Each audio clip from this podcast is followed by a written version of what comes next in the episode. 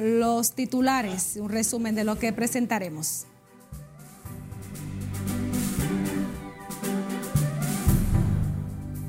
En el Día Internacional de la Eliminación de la Violencia contra la Mujer, la ministra dice que han bajado los feminicidios prevenir la violencia y de manera concreta el feminicidio tiene que ser una prioridad en este país. Feministas piden endurecer sanciones contra agresores machistas. Dominicanos abarrotan los comercios para aprovechar las ofertas del Viernes Negro. La Policía Nacional activa operativo preventivo contra el raterismo por Viernes Negro. Y el presidente Luis Abinader agota apretada agenda en Santiago. Participa en 170 aniversario de la Casa Bermúdez.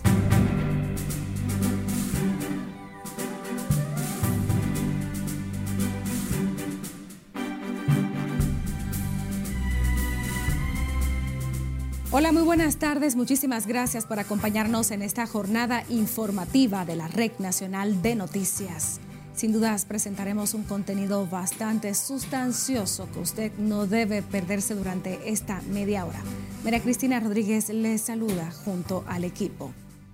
El Estado dominicano ha visto reducir la violencia familiar y contra la mujer en los últimos años, hasta el punto de que, según la ministra de la Mujer, este año hasta el momento hay solo 12 feminicidios menos que el pasado año. Nelson Mateo nos amplía está en directo. Buenas tardes, Mateo, para ti. Muchas gracias, tal como afirmas. La ministra de la Mujer ofreció estos datos a propósito de la conmemoración este 25 de noviembre de un aniversario más del vil asesinato de las hermanas Mirabal.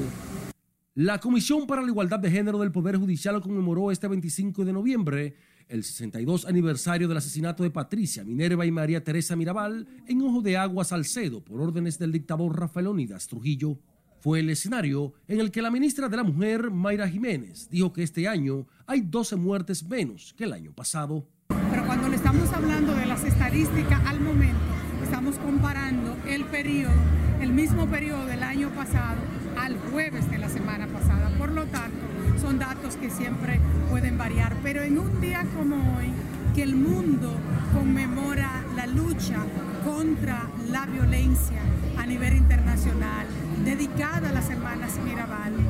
El presidente de la Suprema, Luis Henry Molina, al dar la bienvenida al acto, dijo que la muerte de las Mirabal ha inspirado una serie de controles que buscan evitar los abusos contra la mujer en ese poder del Estado. El compromiso es trabajar desde nuestros espacios, desde cada tribunal del país, cada oficina, cada hogar, para erradicar todo tipo de violencia contra las mujeres utilizando las herramientas a nuestro alcance e implementando las políticas públicas necesarias. Los avances en materia de protección de la mujer, según esta generala de la Policía Nacional, han permitido que solo esa institución haya rescatado este año unas 5.400 mujeres bajo amenazas. De esas 5.400 mujeres, que son mujeres que nosotros incluso rescatamos, Ustedes han visto unas, unos vehículos que tienen una rotulación que dice de AMBI, ¿verdad? Esa es la Dirección Especializada de Atención a la Mujer y Violencia Intrafamiliar que la tenemos a nivel nacional. De esa cantidad de mujeres, presuntivamente digamos, ¿a cuántas mujeres nosotros se le hemos arrebatado de la muerte? El asesinato de las hermanas Mirabal fue un fenómeno criminal trujillista que por su impacto local e internacional llevó a las Naciones Unidas a declarar el 25 de noviembre Día Internacional de la Eliminación de la Violencia contra la Mujer en honor a las heroínas antitrujillistas. La Suprema Corte de Justicia entiende que los jueces tienen que tener en cuenta siempre el trato a las mujeres como una manera de luchar en contra de la violencia contra este sector. De mi parte es todo por el momento. Regreso contigo a los estudios. Te agradecemos tu reporte en directo, Nelson Mateo. A propósito, este 25 de noviembre se conmemora el Día Internacional de la Eliminación de la Violencia contra la Mujer, luego de una resolución emitida por la Asamblea General de las Naciones Unidas para honrar la memoria de las hermanas Mirabal, quienes fueron víctimas mortales del régimen de Rafael Leónidas Trujillo. Lencia Alcántara nos reseña la historia. Era un ambiente completamente de miedo, yo te diría de terror. Nadie se atrevía a hablar, no había confianza. El tirano de la muerte seguía a las tres hermanas. Un día como hoy en 1960, Patria Minerva y María Teresa Mirabal fueron asesinadas por órdenes del dictador Rafael Leónidas Trujillo luego de años de lucha incesante en contra del régimen. Inclusive en las mismas familias siempre había una reserva, porque tú no sabías lo que aquella persona, tu familiar o tu mejor amigo, podía conversar con alguien y hasta dónde podía eso perjudicarte. El trágico hecho se sumó a la enorme lista de crímenes del jefe que no pudo ser resistido ni por el país, mucho menos por los organismos internacionales. Y eso produjo el levantamiento de los jóvenes del 14 de junio, que la mayoría eran jóvenes hijos de colaboradores de Trujillo, además de los más altos niveles sociales del país. Cada año se recibe una cantidad considerable de personas que visitan la casa museo ubicada en el municipio Salcedo. Historiadores, académicos, investigadores, escuelas y civiles recorren las instalaciones de lo que fue el hogar de las hermanas en los últimos meses de vida. Salcedo se ha convertido en un municipio clave para la institucionalidad y la protección de los derechos de la mujer. Es en 1999 cuando la Asamblea General de las Naciones Unidas para honrar su memoria designó el 25 de noviembre como Día Internacional de la Eliminación de la Violencia contra la Mujer, que invita a todos los gobiernos, organizaciones internacionales y ONGs a realizar actividades que lleven conciencia sobre este tipo de crímenes. A partir de este viernes y durante todo el fin de semana, diferentes entidades e instituciones realizan diversos actos en honor a la memoria de las mariposas. Lenci Alcántara, RNN. Cambiando el curso de las noticias, el presidente del Colegio Médico, doctor Caba, ratificó el llamado a paro en clínica y hospitales para el día 30 de este mes para marchar hacia el Congreso Nacional en contra de las ARS y AFP Cava también llamó a los distintos sectores que deseen participar de la marcha, sin importar su profesión o credo religioso. Este paro se hace en consonancia a la gran marcha que tenemos este miércoles 30 de noviembre, que partirá desde las inmediaciones del Colegio Médico Dominicano hasta el Congreso Nacional será una marcha histórica. Senencaba dijo que hasta el momento las autoridades del Consejo de la Seguridad Social ni las ARS han tenido acercamiento con los médicos, aunque adelantó el próximo lunes esperan la visita del presidente del Gabinete de Salud, doctor Daniel Rivera. República Dominicana sigue reportando altas cifras de nacimientos prematuros una situación que representa el 8% de los partos en el país y que se ha convertido en la principal causa de muerte neonatal a nivel mundial, de acuerdo con especialistas en el área. Esto debe llamar la atención de las embarazadas a no descuidar sus chequeos prenatales y mejorar la atención a la primera infancia y las familias, así como el abordaje de la salud mental ante las muertes neonatales. Nosotros en la República Dominicana tenemos eh, un alto índice de, niños que nacen prematuros que realmente eh, tenemos, problemas también lo que tienen nuestras pacientes tienen alto riesgo de hemorragia postparto, de complicaciones, en cual también se fallece. Todo lo que son las limitantes siempre tenemos pues cuando hay eh, imposibilidad para llegar a las pacientes, ¿no? ya sea por vías, ya sea por educación, ya sea por diversos temas, ¿no? Pero ustedes lo han llevado bastante bien por lo que veo y eso es de agradar y felicitar al gobierno y a ustedes, las pacientes, ¿no? y la población en general. A nivel mundial se registran 15 millones de bebés que nacen prematuros. República Dominicana es sede del Congreso Latinoamericano de Medicina Perinatal, que se desarrollará hasta el próximo 26 de noviembre, bajo el lema Salud materno-fetal al alcance de todos. Nos vamos ahora a comerciales. Le invitamos a que siga enterándose de la actualidad a través de nuestras redes sociales. Búsquenos, somos Noticias RNN y siga nuestra cuenta Además, puede visitar nuestra página web, nuestro canal de YouTube, enviarnos sus imágenes y denuncias a través de nuestra línea de WhatsApp o escuchar nuestras jornadas informativas en audio.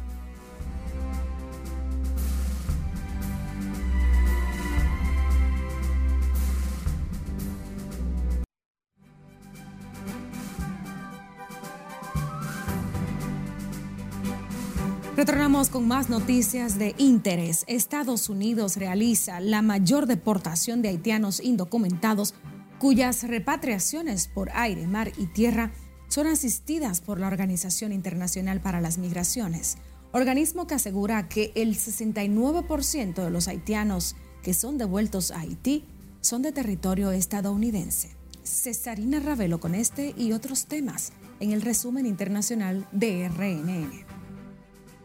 Las repatriaciones se intensificaron durante este año cuando casi 15.000 haitianos indocumentados han sido deportados a su país de origen. La Organización Internacional para las Migraciones ha descrito en sus informes que entre los haitianos repatriados en general hay niños no acompañados y separados, mujeres embarazadas y lactantes. 49 personas están sentenciadas a muerte por un tribunal de Argelia por matar injustamente al pintor Jamel Ben Ismail, a quienes acusaron de provocar incendios forestales al norte del país, un hecho que conmocionó a la nación.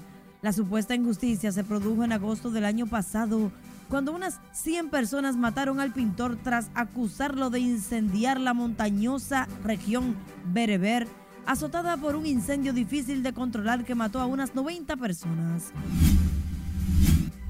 Enfermeros del Reino Unido harán dos días de huelga en diciembre para reclamar mejoras salariales en un contexto de inflación disparada, una acción sin precedentes en sus 106 años de historia.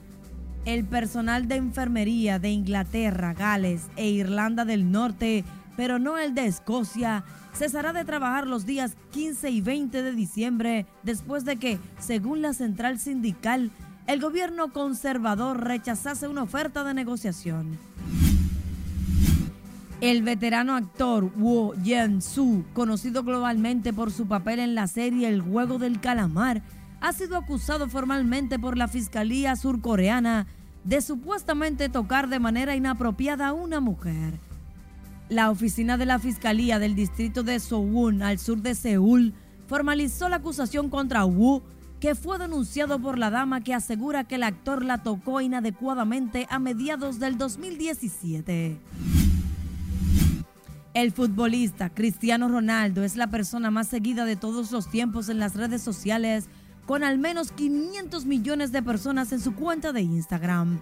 El astro portugués también logra convertirse en la pieza fundamental para vender y publicitar productos de las principales marcas que patrocina, tras ser considerado como el mejor jugador de la historia de la UEFA Liga de Campeones y del Real Madrid, uno de los clubes más históricos del fútbol.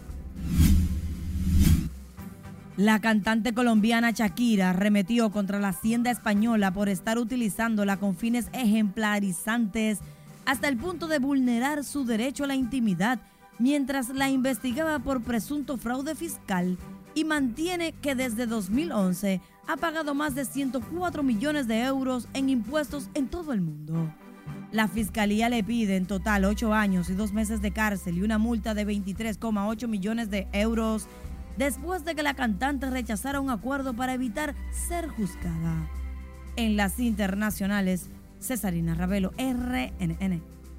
Seguimos con más. Los clientes atraídos por las ofertas del Viernes Negro dispararon las ventas en los negocios, mientras que el director del Instituto Nacional de Protección a los Derechos del Consumidor encabezó la supervisión de los comercios para comprobar los precios que sean los ofertados. Siledis Aquino está en directo para ampliarnos. Buenas tardes, Siledis. Cuéntanos. Muchísimas gracias. Así es, miles de dominicanos abarrotaron los comercios grandes y pequeños para aprovechar las ofertas del Viernes Negro. Le garantizamos a ustedes el país, les reitero, pueden comprar con toda confianza. Para evitar publicidad engañosa, Eddie Alcántara, director de Proconsumidor, personalmente visitó los negocios para verificar las ofertas.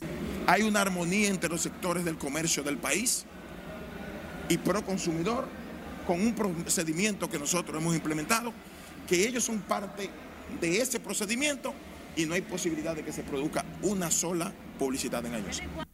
Mientras los clientes adquirían diversos productos como electrodomésticos, pintura, muebles, ropas y diferentes tipos de calzados. Las ofertas varían entre un 30 y un 60%, dependiendo, dependiendo dónde, eh, eh, qué departamento usted vaya. Obviamente la gente en nuestra tienda eh, busca mucho electrodomésticos, pero hay ofertas desde el departamento de hogar, muebles, ropa, o sea, todos los departamentos tienen ofertas. Los bancos también dan ofertas adicionales en las compras con tarjetas de crédito. Sí, hay buenas ofertas, realmente sí. A, a lo que he ido hay buenas ofertas, realmente sí. Precio maravilloso, de verdad que sí. El descuento que tienen con el, en el Black Month, de verdad que está bien razonable. En las afueras de las plazas comerciales fueron apostados agentes policiales para garantizar la seguridad de los ciudadanos. Las ofertas del Viernes Negro se extenderán por todo el mes de noviembre. Por el momento son los detalles que les tengo. Ahora retorno con ustedes al set de noticias. Muchísimas gracias, Iledis. Aquí nos traenos un regalito por ahí. A propósito, la Policía Nacional activó desde tempranas horas un operativo contra el raterismo en todas las arterias comerciales del país durante el desarrollo del Viernes Negro para garantizar la seguridad de comerciantes y consumidores que acuden en masa a tiendas y establecimientos en busca de las ofertas que ofrece esta tradicional celebración. Lauri Lamar da continuidad al tema en directo. Buenas tardes, Lauri. Gracias, buenas tardes. Para estas labores de seguridad fueron desplegados unos 500 agentes en zonas comerciales y concurridos establecimientos del casco urbano y otros puntos del país y ahí estará la Policía Nacional también brindando labores de seguridad. El vocero policial Diego Pesqueira explicó que con esto la institución del orden garantiza la seguridad de ciudadanos que visitan las tiendas y establecimientos comerciales para aprovechar los especiales del Viernes Negro. Duro contra aquellas personas, contra aquellos delincuentes que quieran venir a intranquilizar a nuestros ciudadanos de bien, a la familia dominicana que está hoy en la calle, pues aprovechando estos especiales mientras que comerciantes de la avenida Duarte afirman que esa arteria comercial es una zona segura para que ciudadanos realicen sus compras y destaca el despliegue de agentes policiales que vigilan el área. Las disposiciones tomadas por los organismos de seguridad están dando su fruto. En reiteradas ocasiones he dicho que la avenida Duarte quizás es el destino más seguro que tienen los dominicanos para realizar sus compras. Hoy tenemos un operativo dirigido por la Policía Nacional los operativos que también cuentan con el respaldo de las Fuerzas Armadas incluyen el incremento del patrullaje preventivo y labores de inteligencia. Los agentes del orden se mantendrán en estos operativos durante todo el fin de semana en el territorio nacional y de manera focalizada en las principales plazas y centros comerciales. De mi parte es todo retorno al estudio. Gracias, Laura y Lamar. Por cierto, el Viernes Negro o Black Friday ha incrementado las ventas en el área de electrodomésticos de tiendas como Casa Cuesta donde compradores aseguran que las ofertas son reales. Representantes de ventas aseguran que el número de compradores ha superado las ventas de años anteriores. Sí, eh, han, sido bien, bien fructíferas las ventas durante esta jornada. Hice una comparación de sus ofertas con otras tiendas y la verdad estoy sorprendida y hoy día más porque excelentes precios y la gran calidad. Este año eh, hay mejor oportunidad para poder comprar y en eso estamos. El Viernes Negro es una práctica del comercio estadounidense que es aprovechada por clientes para comprar ciertas mercancías a precios de oferta, que ha sido imitada en República Dominicana. La República Dominicana se encuentra entre los países de la región que lidera el costo más barato de la canasta básica alimentaria según estudios realizados, lo que es confirmado por comerciantes y consumidores locales. Jesús Camilo trabajó el tema. Sí, los precios están asequibles aquí. De acuerdo a un estudio de investigación de comparación de precios realizado recientemente por el Consejo de Protección al Consumidor de Centroamérica, la República Dominicana mantiene estabilidad en los precios de los distintos productos de consumo masivo. Comerciantes y consumidores aseguran que los precios de los alimentos han experimentado una tendencia hacia la baja, entre un 10 y un 15%. De los precios yo lo veo aceptable, asequible para el pueblo. Están buenos. La calidad de los productos. Fresco, fresco. Bastante fresco. Había algunos que estaban dando, que estaban caros, ya están dando señales ya de que están bajando, ya el tomate está bajando, el ají está bajando. Lo único que queda caro es algo excesivo el apio. Que se pongan por de ellos que controlen esos precios, porque eso todo el mundo es a la oferta y la demanda, todo el mundo pone su precio. Proconsumidor aseguró que la canasta básica en el país, entre las más baratas de la región, apenas alcanza un valor de 237 dólares con 89 centavos. Bueno, si hay bajo precio, la gente tiene más poder adquisitivo. Bien, claro, evidentemente. La cebolla ha mantenido su precio a 50 pesos, el agua ha subido un poquito, que está a 120, las habichuelas han mantenido su precio, pero la papa es la que más ha subido en estos días. El informe regional sobre índice de precios coloca a República Dominicana y El Salvador como los países líderes en bajos costos de los productos alimenticios, seguidos de Panamá, Honduras, Nicaragua y Guatemala, entre otros. Jesús Camilo, RNN. Ahora nos vamos a Santiago, donde el presidente de la República, Luis Abinader, encabeza la celebración de la Casa Bermúdez en su 170 aniversario del ron Bermúdez, bebida que ha podido mantenerse en manos, manos dominicanas tras varias generaciones. Tenemos a Junior Marte en directo con parte de la agenda presidencial. Buenas tardes. Efectivamente, tal como señalas, el presidente Luis Rodolfo Abinader Corona agota una extensa agenda en esta ciudad de Santiago. Dentro de las actividades, el presidente participó de la celebración del 170 aniversario de la licorería Bermúdez. Estas instalaciones donde hoy nos encontramos fueron inauguradas por él en el año 1952 con motivo del centenario de la empresa. Otros administradores que la hemos dirigido, José Armando Bermúdez Pipa, Marco Antonio Cabral Tavares y quienes hablan. Quiero compartir con ustedes el legado que durante sus 170 años la J. Armando Bermúdez ha dado al país. De acuerdo a los ejecutivos, esta empresa ha sido parte importante del desarrollo de la República Dominicana. Que la empresa ha iniciado un proceso de relanzamiento y de renovación. Basado en un nuevo plan estratégico, la empresa está inmersa en un proceso de transformación multianual. Con estas atinadas políticas se ha generado así un círculo virtuoso de recuperación y de desarrollo económico en el país, lo cual ha sido reconocido no solamente localmente, sino incluso por los agentes internacionales. Aprovechamos para felicitar al presidente Luis Abinader y con él a todo su equipo por sus buenas ejecutorias. Felicidades. Dentro de la agenda del mandatario, tanto este viernes como el sábado, se incluyen supervisiones, así como inauguraciones de obras.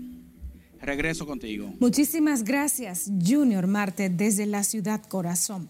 El Instituto Dominicano para la Calidad anunció este viernes el lanzamiento de un programa para fomentar el desarrollo de una cultura de calidad en el país a través de la promoción de las buenas prácticas en los procesos de producción y gestión de bienes y servicios en los consumidores y en el aparato productivo nacional.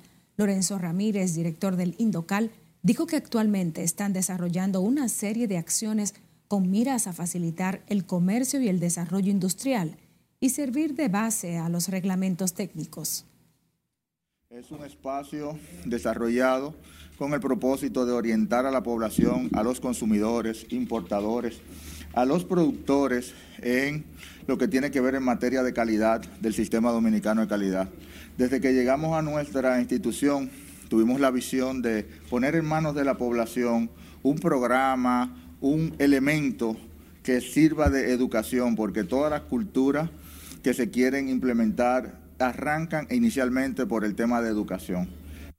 El director del Indocal destacó además que esa institución trabaja para educar y empoderar a los consumidores que exijan productos de calidad que cumplan los estándares nacionales e internacionales.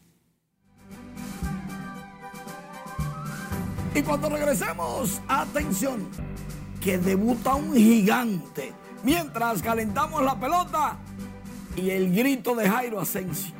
Claro, el Mundial tiene cosas muy importantes para todos ustedes. No se lo pueden perder, ya les digo.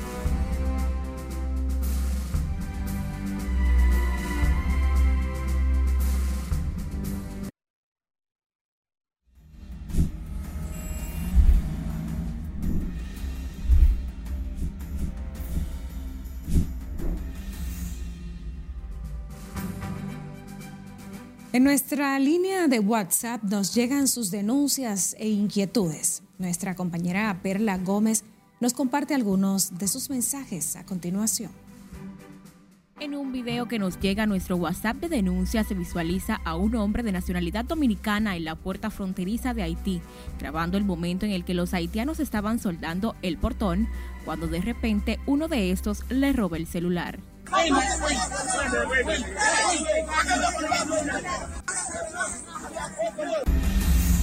Un grupo de motociclistas golpean sin parar con piedras y palos a un hombre quien supuestamente fue sorprendido robando. El suceso fue captado en las paredes de Aina.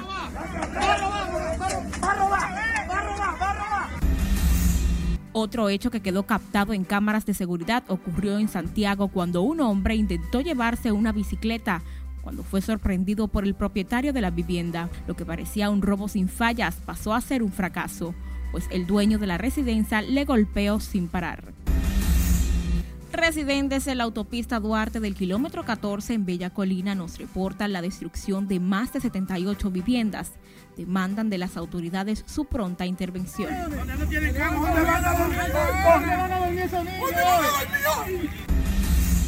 En un video que circula en las redes sociales quedó captado el momento en el que se observa a varios hombres protagonizando un atraco a un taxista mientras este se encontraba en su vehículo.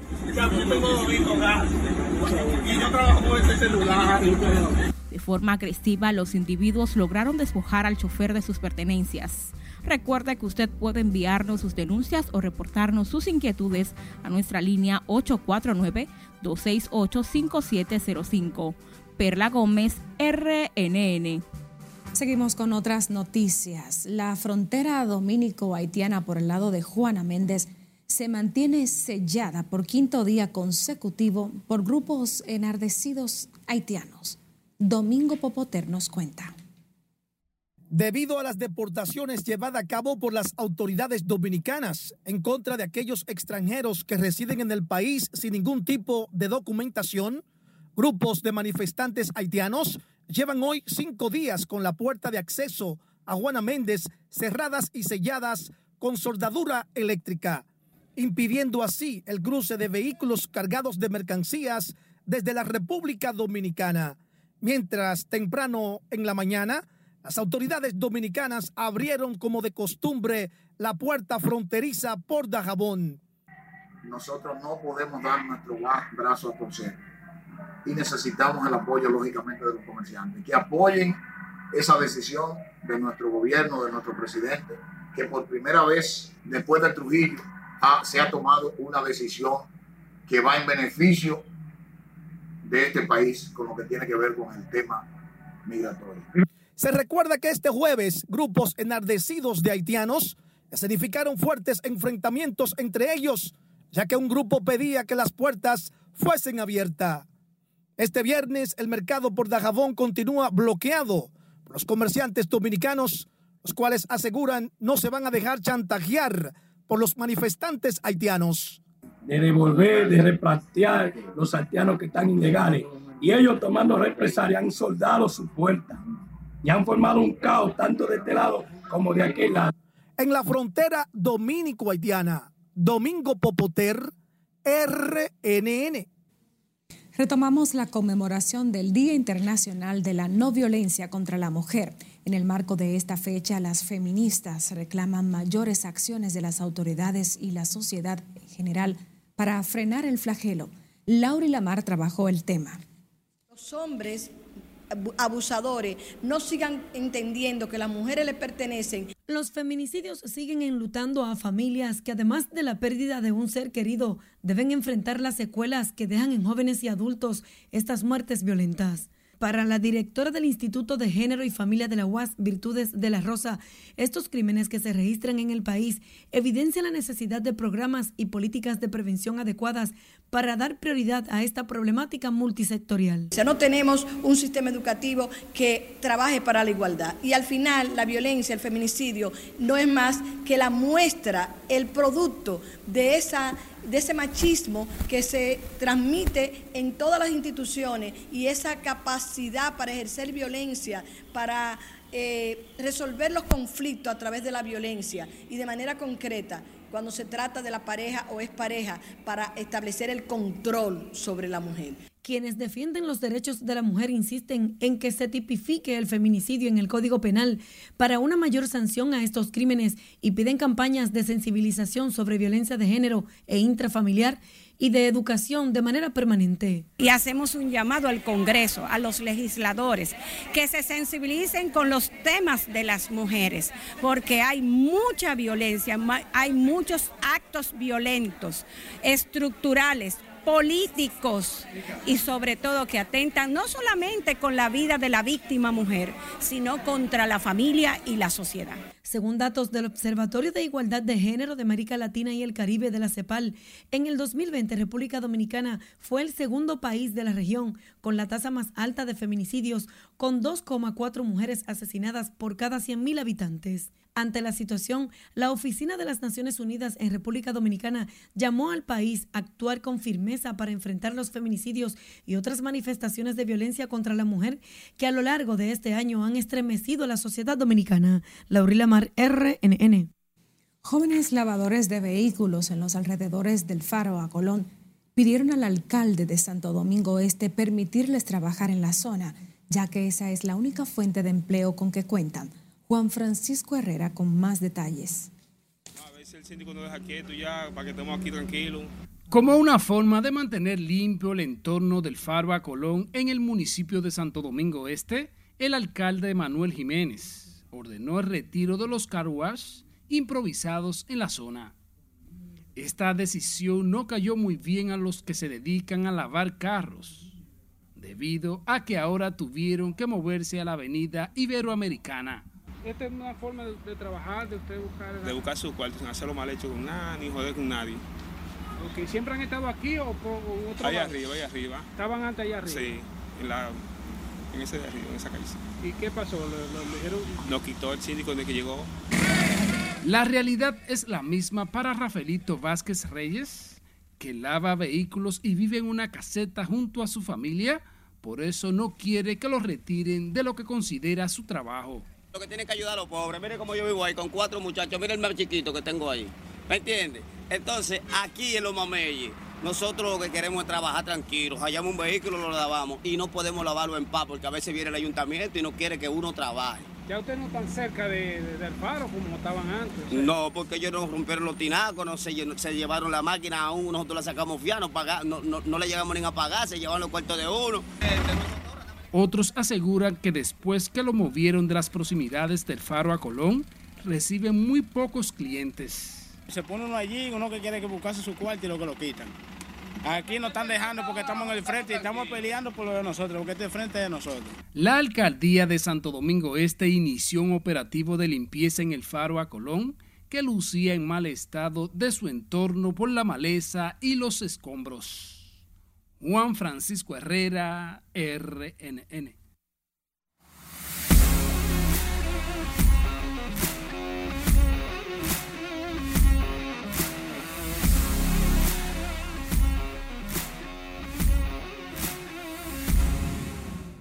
Y nos acompaña aquí en nuestro set en vivo nuestro editor de deportes, Manuel Díaz, con la actualidad. ¿Quién es que está en el sótano? Hola, ¿quién está en el sótano? Vamos a ponerlo de la siguiente manera. ¿Quién está en primero si volteamos la hoja? Esos son los, leones del escogido. Pero no podemos decir mucho porque por tu casa hay gente que sufre. Mientras tanto, una muy buena nueva para todos los amantes de los gigantes. Un gigante debuta este viernes será Barcelona. Y, lógicamente, los gigantes con esta adquisición se ponen donde está el dinero. siguen en el tercer lugar firmes, pero con Marcel, ahora los campeones sí.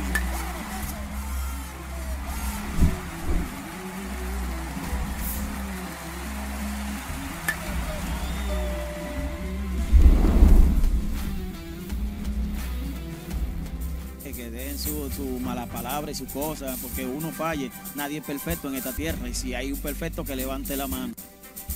Los memes pusieron a Jairo a hablar. César Valdés va a abrir por el Licey. Cuando el Licey pierde, todo el mundo hace memes. Jairo Asensio ha sido el más atacado y ahora O'Neill Cruz le dicen el mentiroso porque dijo que su equipo fue que no le permitió jugar. Dijeron otra cosa. Te digo ahora, porque el INEFI firmó un acuerdo tripartito con la Asociación de Instituciones Educativas Privadas y la Liga Deportiva Escolar. Con este acuerdo se masifica el deporte de mano de la educación en las escuelas para lograr una integración familiar. Qué bueno. Y en el Mundial de Qatar, Irán y Senegal se mantienen como esperanzas luego de ganar sus compromisos. Irán ganó 2 a 0 a Gales, mientras que Senegal le ganó 3 por 1 a Qatar y si en el juego que está ahora mismo empate, uno por uno entre Holanda y Ecuador, Ecuador gana el juego o empata, se quedó Qatar fuera y es histórico porque en apenas dos juegos se va el anfitrión. En nuestra página web tenemos muchas informaciones para todos ustedes del Mundial y mucho más. rnn.com.do y nuestras plataformas digitales. También aquí está después de los dos primeros juegos y la lesión de Neymar, todo un reportaje que lo va a poner a tono con lo que está pasando. Neymar, de paso, jugaría si juega la semana próxima después del martes. El lunes Brasil no cuenta con Neymar cuando vaya a chocar con Suiza. Y María Cristina, dos cositas. Primero, O'Neill Cruz del Licey había dicho que no le dieron permiso. El gerente del Licey dice que si el jugador quiere juega. Le dijo mentiroso. Pero en Ecuador pararon las clases y le permitieron a los estudiantes irse a ver el juego del mundial. ¿Qué te parece? Bueno, hay que promover la nacionalidad, el nacionalismo de una manera u otra y el amor por lo suyo. Eso debería de pasar aquí con el béisbol entonces. Bueno, vamos a ver si los jefes nos dan el día libre. Pero yo no voy a celebrar por todo este tiempo porque estoy en el sótano. Señores, deseamos buenas tardes, muy agradecidos como siempre de sintonizar Noticias RN en primera emisión. Buenas tardes.